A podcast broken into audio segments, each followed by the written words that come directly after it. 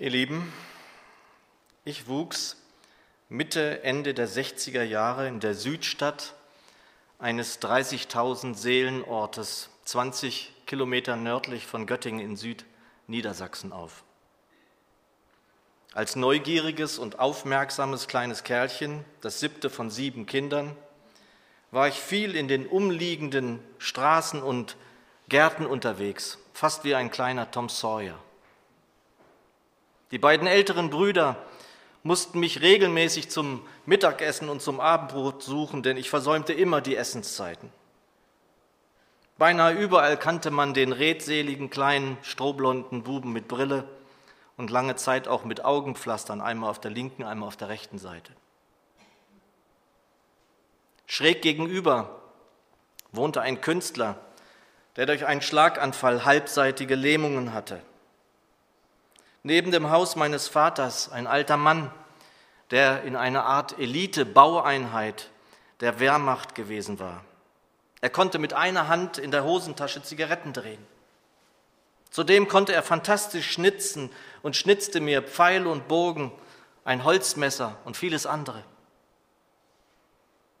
Schräg gegenüber die Straße abwärts ein blinder Mann, bei dem ich oft auf der Treppe mit ihm zusammensaß um den Moment abzuwarten, wenn er seine Blindenuhr aufklappte, um mit den Fingern die Uhrzeit zu ertasten. Zwei Häuser weiter unten ein einbeiniger Mann mit einem sichtbaren Granatsplitter in der Stirn. Auch fehlten ihm eine oder zwei Finger. Ein Haus tiefer ein Mann, dem beide Beine fehlten, der mit einer Art flachen Holzplatte mit vier Rädern darunter unterwegs war.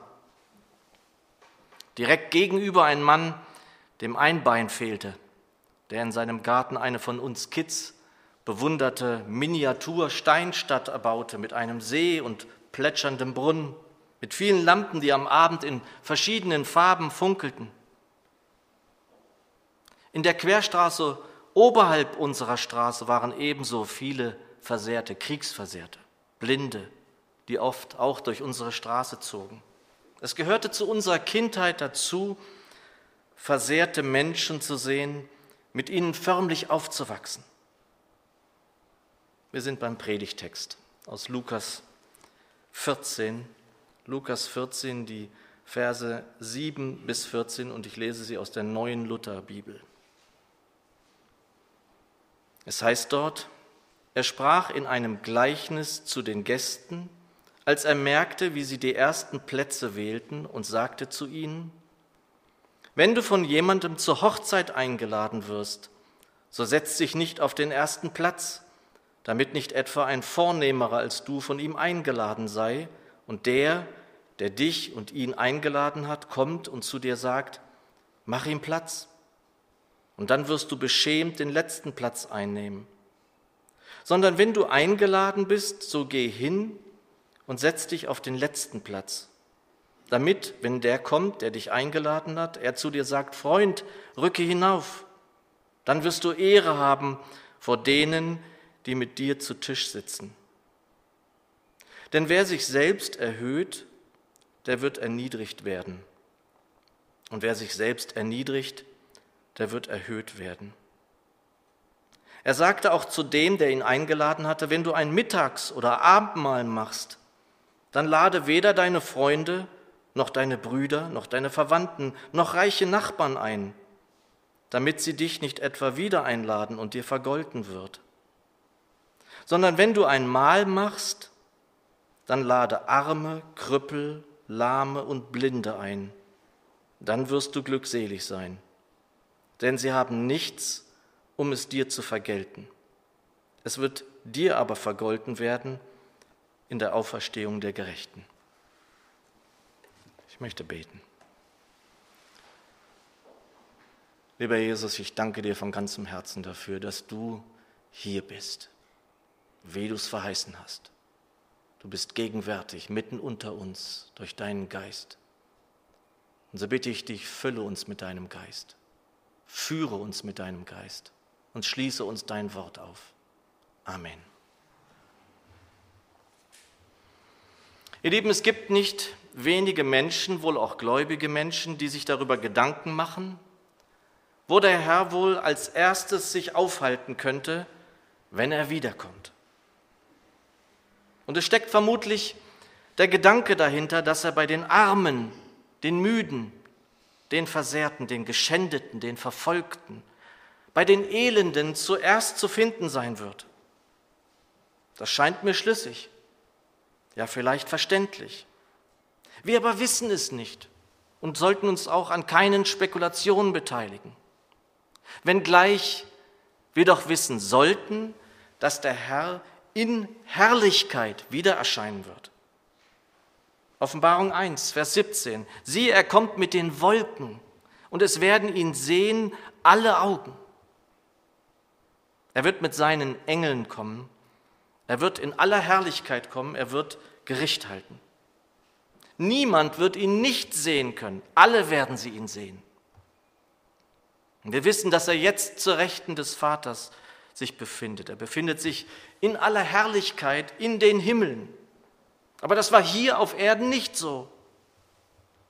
Er erniedrigte sich selbst. Er kam die Himmelsleiter herabgestiegen. Er kam uns entgegen. Der Vater ließ den Sohn gehen, er ließ ihn ziehen.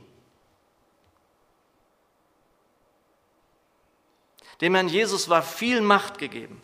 Nun aber ist ihm alle Macht gegeben. Realisieren wir das eigentlich immer?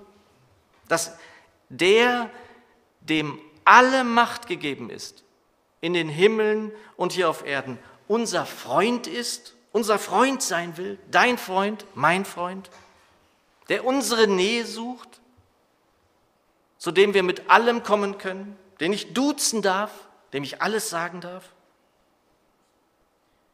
Erschüttert diese Erkenntnis eigentlich noch meine Welt? meine innere Welt? Und wenn sie meine innere Welt, meinen inwendigen Menschen, wie Paulus es nennt, noch erschüttert, muss ich da nicht zwangsläufig auch immer einmal wieder auf die Knie sinken? Ihr Lieben, in Philippa 2 wird uns noch einmal dieser unfassbare Weg, das Geschehen, das den neuen Bund, den neuen Vertrag zwischen den Menschen und dem Allmächtigen möglich machte, jenes Bundesgeschehen, wie der Theologe Karl Barth es einmal nannte, vor, vor unser inneres Auge gestellt. Und ich möchte es noch einmal lesen, Philippa 2, Verse 6 bis 11. Er, der Gott in allem gleich war und auf einer Stufe mit ihm stand, nutzte seine Macht nicht zu seinem eigenen Vorteil aus. Im Gegenteil. Er verzichtete auf alle seine Vorrechte und stellte sich auf dieselbe Stufe wie ein Diener er wurde einer von uns, ein Mensch wie andere Menschen. Aber er erniedrigte sich noch mehr. Im Gehorsam gegenüber Gott nahm er sogar den Tod auf sich. Er starb am Kreuz wie ein Verbrecher. Deshalb hat Gott ihn auch so unvergleichlich hoch erhöht und hat ihm als Ehrentitel den Namen gegeben, der bedeutender ist als jeder andere Name. Und weil Jesus diesen Namen trägt, werden sich einmal alle vor ihm auf die Knie werfen. Alle, die im Himmel, auf der Erde und unter der Erde sind. Alle werden erkennen, dass Jesus Christus der Herr ist und werden damit Gott, dem Vater, die Ehre geben. Der Herr mit damals schon unfassbarer Macht ausgestattet, erniedrigte sich selbst, er verzichtete auf alle Vorrechte und wurde zum Diener. Das allein doch übersteigt schon jede Vorstellungskraft von uns, jedes Vorstellungsvermögen. Welcher Mensch mit Einfluss und Macht hier auf Erden würde freiwillig einen solchen Schritt tun, einen solchen Weg gehen? Aber welche Macht auf Erden wäre auch nur im geringsten mit der Macht vergleichbar, die Jesus hatte. Keine, keine einzige. Aber dabei ließ er es nicht bewenden.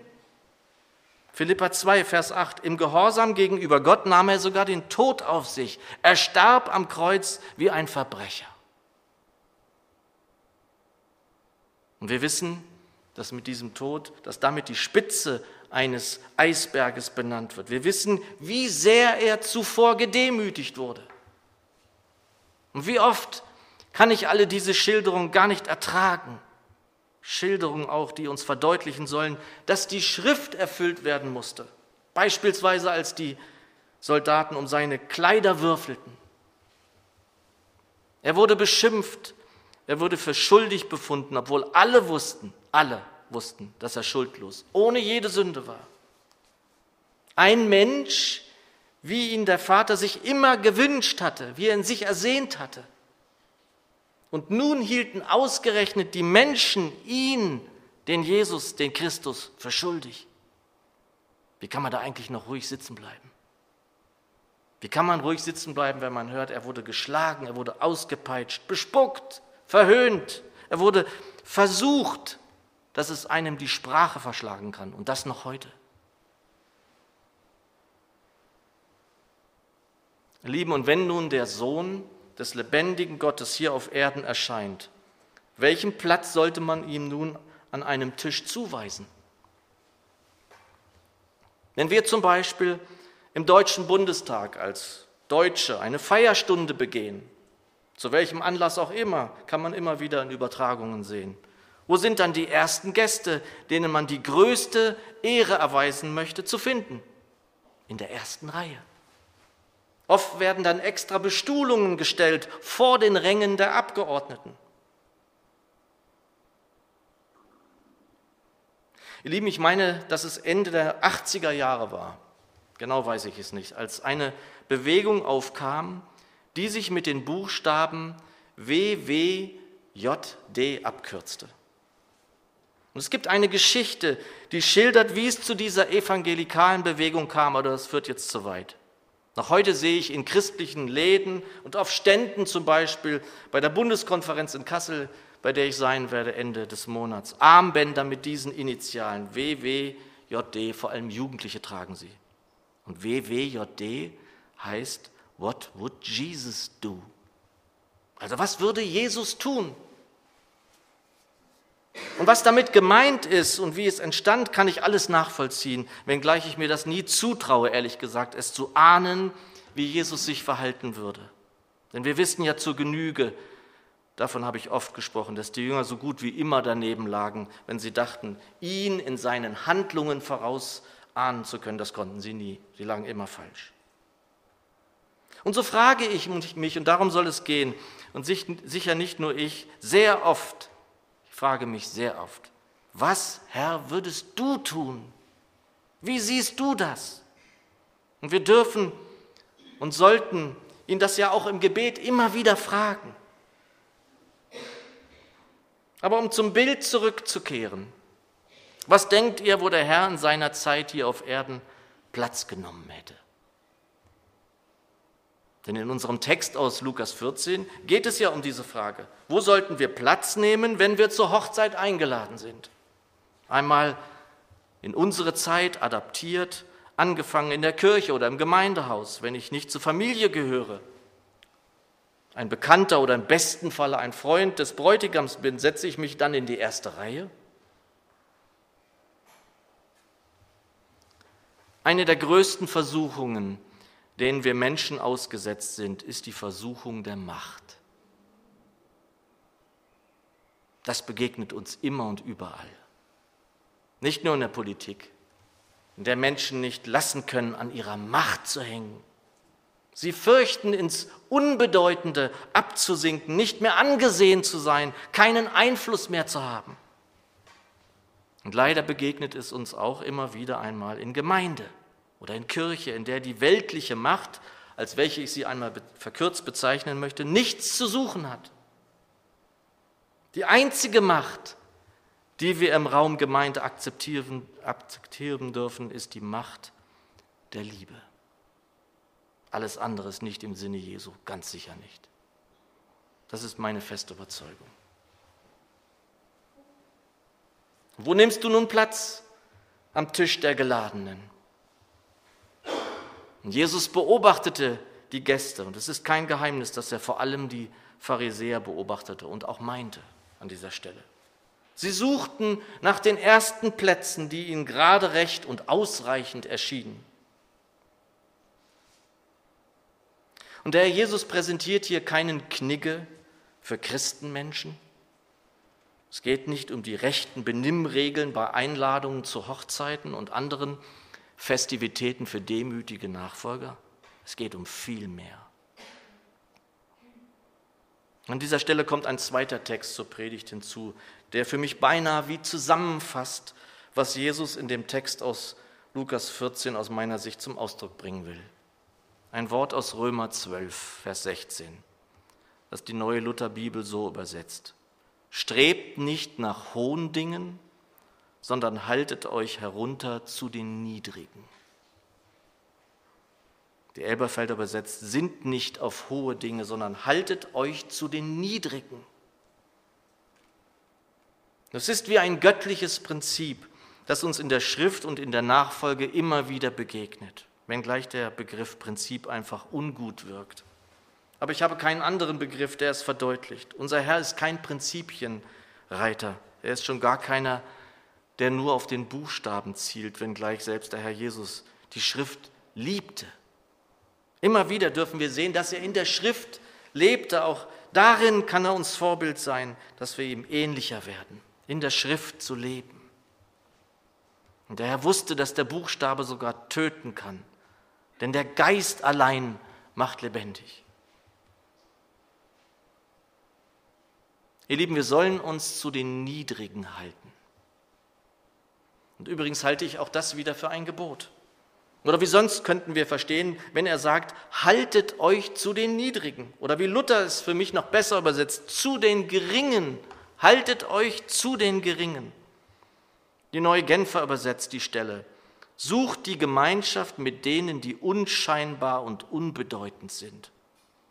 Mir scheint das beinahe zu abgeschwächt. Unscheinbar, unbedeutend. Wer ist schon bedeutend? Ich halte mich keinesfalls für bedeutend. Aber darüber will ich nicht streiten. Die neue Zürcher übersetzt, seid vielmehr den Geringen zugetan. Und einige Übersetzer sahen sogar im Urtext da eine zweifache Bedeutung im Griechischen, was immer wieder vorkommt.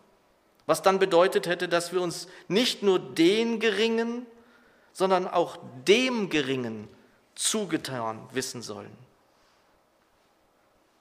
Dem Herrn Jesus war es ganz offenbar auch wichtig, dass wir uns dem Geringen, dem Niedrigen zugetan wissen sollen.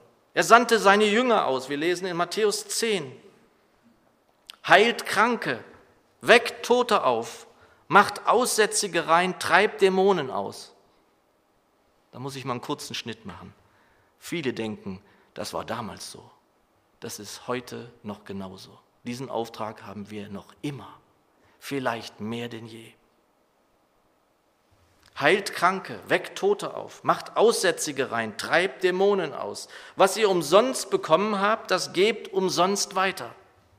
Steckt euch kein Gold, kein Silber und kein Kupfergeld in euren Gürtel. Besorgt euch auch keine Vorratstasche für unterwegs, kein zweites Hemd, keine Sandalen und keinen Wanderstab.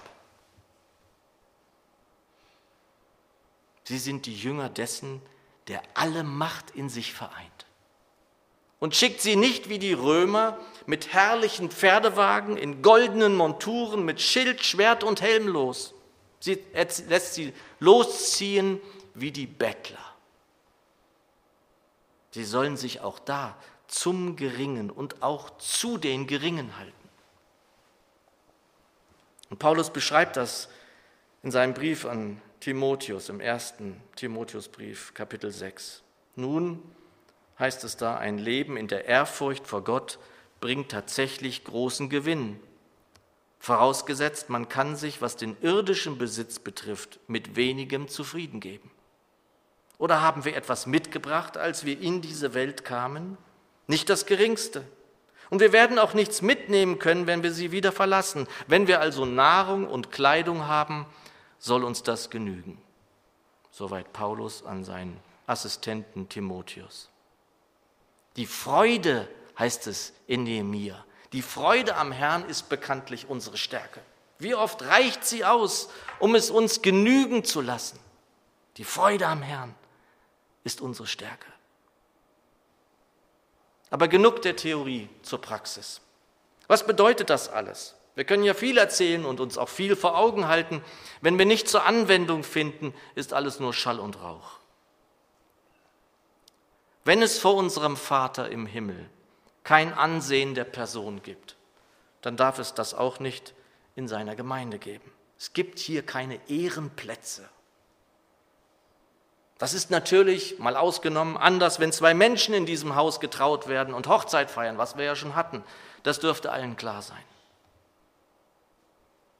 In der Gemeinde Jesu gilt vor allem, was wir aus Philippa 2, Vers 3 wissen. In Demut achte einer den anderen höher als sich selbst. Der Herr Jesus selbst kam, um zu dienen, um uns zu dienen. Es kann also in der Nachfolge gar nicht anders sein, als dass wir einander dienen. Wer hier von Macht oder Karriere am Leib Christi träumt, der hat was falsch verstanden. Wer recht dienen will, der werde zunächst recht klein. Wer sich selbst erhöht, der wird erniedrigt werden. Wer also zumindest im übertragenen Sinn in Leitung von Gemeinde nicht bereit ist, den anderen die Füße zu waschen und damit zu dienen, der hat nicht verstanden, wie der Herr will, dass wir ihm folgen. Ihr Lieben, unser Weg in der Nachfolge ist also immer ein Weg nach unten.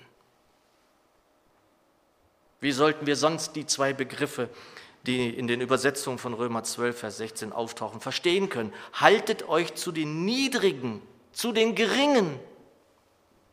Dort war der Platz des Herrn auf diesem Planeten. Wollen wir es ihm gleich tun, dann ist dies der Weg. Unser Weg hier auf der Erde als Nachfolger kann nur derselbe Weg sein. Wer Glanz und Gloria erwartet, der hat noch nicht viel vom Menschensohn erkannt. Und der erhöhte Herr dient uns noch immer. Wir sollen noch immer unsere Sorgen auf ihn werfen. Wir nehmen sein Joch auf uns und dann ist seine Last leicht. Mit dem Tragen dieser Last geht Frieden, geht Freude, geht Freiheit einher. Wie könnten wir da meinen, dass wir ohne Dienen ihm folgen könnten? Ein letztes. In unserem Predigtext aus Lukas 14 führt uns der Herr ein weiteres Mal vor Augen, was es auch heißen muss, dass wir uns den Geringen zugetan fühlen sollen. Wir wollen Menschen einladen, auch in das Haus Gottes in der Dilsheimer Straße. Und wir werden es im September wieder vermehrt tun zur Evangelisation. Wir sollen und wollen nicht einladen, um etwas wiederzubekommen. Verse 12 bis 14. Er sagte auch zu dem, der ihn eingeladen hatte, wenn du ein Mittags- oder Abendmahl machst, dann lade weder deine Freunde noch deine Brüder, noch deine Verwandten, noch reiche Nachbarn ein, damit sie dich nicht etwa wieder einladen und dir vergolden wird. Sondern wenn du ein Mahl machst, dann lade Arme, Krüppel, Lahme und Blinde ein, dann wirst du glückselig sein, denn sie haben nichts, um es dir zu vergelten. Es wird dir aber vergolten werden in der Auferstehung der Gerechten. Wir sollen, wenn uns jemand fragt, ob wir mit ihm eine Meile gehen, zwei oder drei oder fünf Meilen gehen.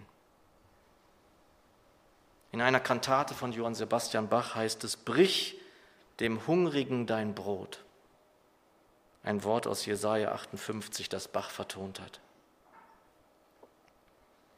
Der Herr hat uns darin, wie wir sein sollen und ihm folgen, sollen, nie im Ungewissen gelassen. Und immer wieder fragen sich Christenmenschen, was sie tun können, was ihre Aufgaben sein könnten, wo ihr Platz sein könnte. Halten wir uns zu den Geringen, dann stellt sich diese Frage sehr schnell nicht mehr. Sehr schnell sind wir mittendrin in den Sorgenmomenten denen auch der Herr begegnete, als er drei Jahre wirkte, heilte, segnete, Dämonen auswarf, predigte, zuhörte. Und er sagte und zeigte sehr deutlich an mehreren Stellen, dass dies neben der Verkündigung und Verbreitung des Evangeliums unsere Aufgaben sein werden, für die wir ausgestattet worden sind. Halten wir uns zu den Niedrigen und sehen uns auf einer Stufe mit ihnen, dann stellen sich die Fragen nicht mehr, wo Aufgaben für uns sein könnten. Und deshalb sagt mir bei allen Texten und Übersetzungen an diesem Tag am meisten zu, wie die Zürcher Römer 12, Vers 16 übersetzt. Und damit möchte ich schließen. Seid allen gegenüber gleichgesinnt. Richtet euren Sinn nicht auf Hohes, seid vielmehr den Geringen zugetan. Amen.